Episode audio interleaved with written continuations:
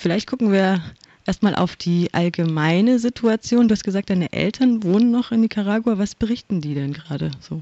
Gerade zum Beispiel mussten sie leider weggehen, sozusagen, weil, äh, wie du weißt, ist die Coronavirus, die äh, Pandemie auch in Nicaragua präsent. Und meine Eltern sind beide über 60, meine Mutter schon über 65 und deswegen war für meine Schwester und für mich sehr gefährlich, ähm, dass sie dort bleibt, weil äh, in Nicaragua sagen, sagt die Regierung, dass es nur ein oder zwei Fälle gab, aber sie testen überhaupt nicht. Sie haben sogar, also man, man würde sagen, total surrealistisch, als sie wussten, dass die Coronavirus in Nicaragua war, haben sie auf eine Massendemonstration aufgerufen. Der Name von dieser Demonstration war Amor en tiempos del COVID-19. Es gibt so einen Satz von Gabriel García Márquez, der ganz bekannte Schriftsteller, also Amor en tiempos del cólera. Und die haben das benutzt als Symbol, um die Leute zu sagen, uns macht dieser Virus gar nicht. Die Regierung sorgt dafür, dass alle Menschen in Nicaragua heil bleiben. Und in Nicaragua spricht man sogar jetzt, dass es Leute an Pneumonie sterben, aber es wird überhaupt nicht getestet. Das ist nur ein Zeichen, wie die Lage im Moment ist keine Information und gleichzeitig auch alles, was du genannt hast. In Nicaragua gibt es überhaupt keine Gewaltenteilung. Die Polizei wird instrumentalisiert von der Regierung. Alle Institutionen werden instrumentalisiert. Es gibt in Nicaragua kein Recht auf Versammlungsfreiheit und auch nicht auf Demonstrationsfreiheit. Die Pressefreiheit wurde abgeschafft. Also die Regierung macht nur Propaganda, wie toll sie sind und gleichzeitig bringen viele Journalisten zum Schweigen und auch zu fliehen nach Costa Rica zum Beispiel. In Costa Rica befinden sich über 62.000 Menschen auf der Flucht. Journalisten werden geschlagen. Ich glaube, ein wichtiger Zeichen von dem, was ich erzähle, war an dem Tag von Tod und Beerdigung von Ernesto Cardenal. Viele Leute kennen ihn. ist ein sehr bekannter Dichter. Es wurde eine, eine kleine Gottesdienst organisiert in einer Kathedrale die sandinistische Regierung hat Busse von Anhänger, also Sandinisten-Anhänger geschickt, sozusagen, damit sie diese Gottesdienst boykottieren. Und haben auch gewaltsam sind sie gegen die Leute gegangen und haben auch Journalisten geschlagen. Ein paar Journalisten waren letztendlich im Krankenhaus und haben immer noch Folgen von dem Ganzen.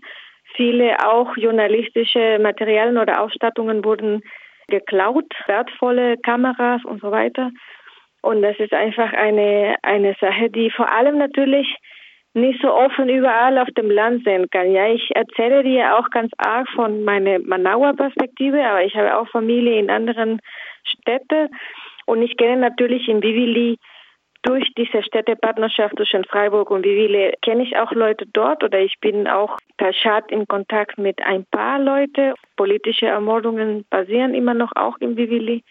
Die Lage bleibt immer noch so wie im April. Vielleicht diese gewaltsame Gewalt auf der Straße findet nicht mehr statt, weil die Leute demonstrieren nicht mehr. Aber äh, wie gesagt, Entführungen, politische Ermordungen, und dieser ganze Druck, damit die Leute einfach nicht protestieren, nicht kritisieren, ist immer noch sehr präsent.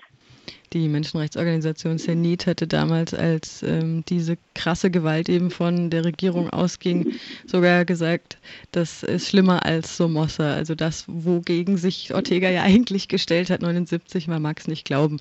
Ich wollte noch mal auf die Demo zu sprechen kommen, die am 14. März, wie du gerade beschrieben hast, stattgefunden hat mit Zehntausenden, die ähm, dem Aufruf der Regierung gefolgt sind. Liebe in Zeiten von Covid-19.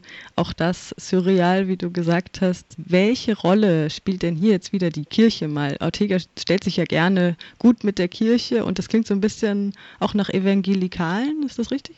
Ja, Maike, es klingt auf jeden Fall danach, aber man muss sagen, dass die Kirche, auch die katholische Kirche geteilt war und die katholische Kirche hatte eine ganz unterstützende Rolle an der Zivilgesellschaft, auch in den Protesten im April zum Beispiel. Was ich dir ganz offen erzählen kann, ist, dass die Rosario Murillo, also die Frau von Daniel Ortega, sie verfolgt auch ganz mystische, esoterische Strömungen. Sie hat sogar einen Master irgendwo in Indien und sie ist immer so von esoterischen Gedanken geprägt.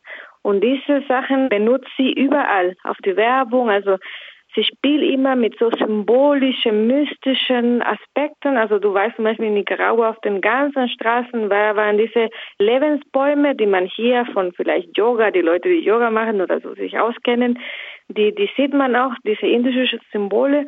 Und sie spielt immer mit diesen religiösen Gedanken, überall. Und ich kann das nicht genau an eine evangelikalische äh, Linie sozusagen verknüpfen.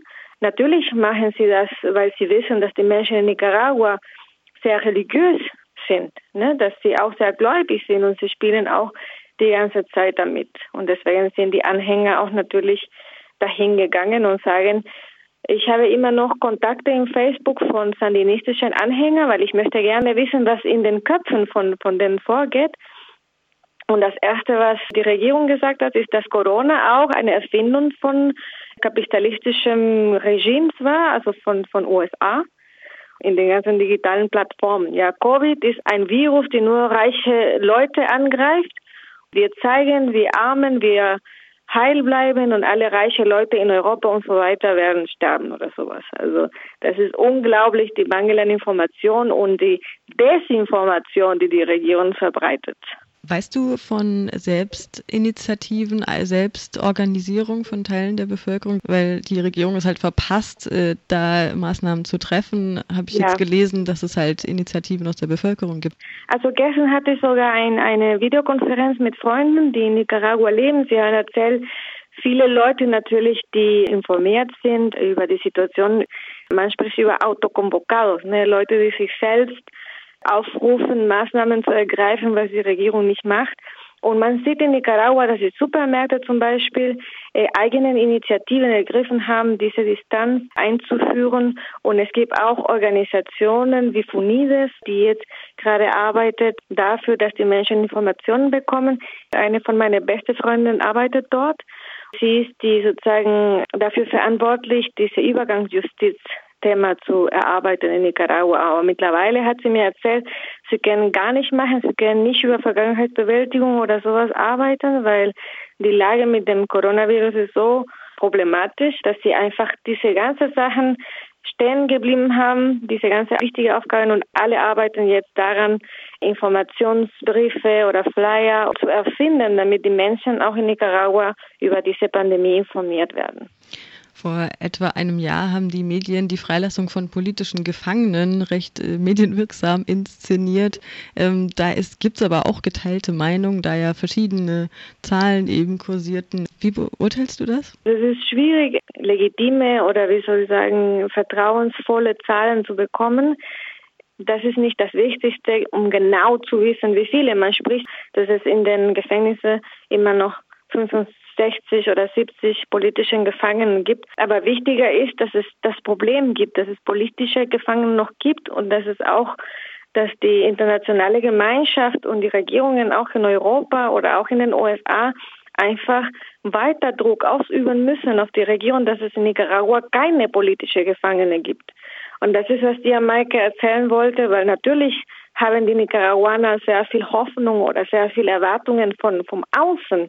Ja, die einzige Art und Weise, die einzige Möglichkeit, dass die Regierung einfach diese Gewalt, diese Repression stoppt, die Regierung muss von außen isoliert werden und so viel unter Druck gesetzt werden, dass er gezwungen ist, einfach nochmal die Wahlen einzuführen und das Wahlsystem in Nicaragua nochmal äh, zu reformieren, dass man auch glaubwürdige Wahlen einführen kann. Das sind die Perspektiven dann quasi. Druck von außen. Wie kann das denn konkret aussehen? Die Europäische Union zum Beispiel, EU-Rat hat angesichts der Lage in Nicaragua einen Rahmen für gezielte restriktive Maßnahmen angenommen. Und da äh, wird gesprochen über individuelle Sanktionen gegen Personen oder Einrichtungen, die für Menschenrechtsverletzungen verantwortlich sind. Das haben sie schon gemacht. Dieser gesetzliche Rahmen ist da. Aber es muss mehr passieren. Also es muss wirklich konkretisiert werden und, und diese Sanktionen sollen kommen. Äh, in den USA zum Beispiel gab es schon Sanktionen, gezielte Sanktionen gegen Funktionäre der Regierungen, Einreiseverbote, Einfrieren von Bankkonten und so weiter. Und die OAS hat auch natürlich Sanktionen eingeführt. Aber es muss einfach in der Agenda präsent sein, dass die Europäische Union härter einfach in bilateralen Gespräch mit der Regierung umgeht und die Menschenrechte in Nicaragua wieder einführen, weil wir haben leider sehr viele Verstöße erlebt, dass der Druck einfach da ist und stärker da ist. Wenn unsere Hörerinnen und Hörer jetzt Solidarität zeigen möchten mit Nicaragua, wie können sie das machen? Nächstes Jahr sind Wahlen in Nicaragua. Und was für uns am wichtigsten ist, ist die Wahlreform. Dass diese Wahlen wirklich transparent und gut verlaufen. Wenn man Solidarität mit Nicaragua zeigen möchte, kann man das auf unterschiedliche Ebenen machen. Aber ich glaube, auf lokaler Ebene zum Beispiel kann man Organisationen oder Vereine suchen, die mit Nicaragua engagiert sind. Es gibt in vielen Städten in Deutschland solche Organisationen, solche Vereine. Und man, man muss einfach nochmal anderen Leuten erzählen, was dort passiert. Wenn man einen Einfluss hat auf die Politik auf lokaler Ebene aber auch auf Bundesebene. Wir zum Beispiel diskutieren in Deutschland, ob es gut ist, eine Applikation zu benutzen jetzt im Covid-19 und es kommt das Thema Datenschutz. Nee, in Nicaragua kann die Polizei die Menschen stoppen und fragen, gib mir ein Handy und alles untersuchen. Und wenn man sich bewusst ist, dass es anderen Leuten auf der ganzen Welt anders geht als wir, dann kann man wirklich sagen, okay, ich möchte mich gerne engagieren und auch sich informieren, dass das Thema einfach präsent bleibt, auch in den Medien.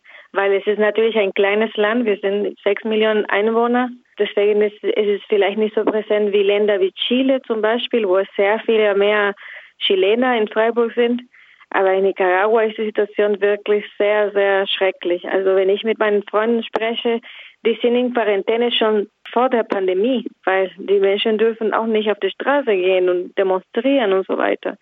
Auch wenn man Freunde hat in Nicaragua, wichtig ist auch, einen Kontakt oder eine, eine Verbindung zu Menschen zu haben und diese emotionale Unterstützung geben und auch den Kontakt aufrecht zu erhalten mit diesen Leuten, weil sie brauchen auch sichtbar werden in diesen schwierigen Zeiten. Ja, jetzt haben wir doch wieder mit negativen Sachen das Ganze enden lassen. Ja, aber ich habe auch positive Sachen zu erzählen. Ah, ja. Wirklich sehr schön ist, wie die Leute Initiativen finden, um diese Suche nach Freiheit einfach zu zeigen. Ja, wenn die Leute nicht protestieren gehen, kommen ganz tolle Ideen, wie zum Beispiel Tausende von Luftballons waren auf der Straße, weil niemand durfte protestieren, als Zeichen, dass wir nochmal ein, ein Rechtsstaat möchten oder dass die Leute sich einigen.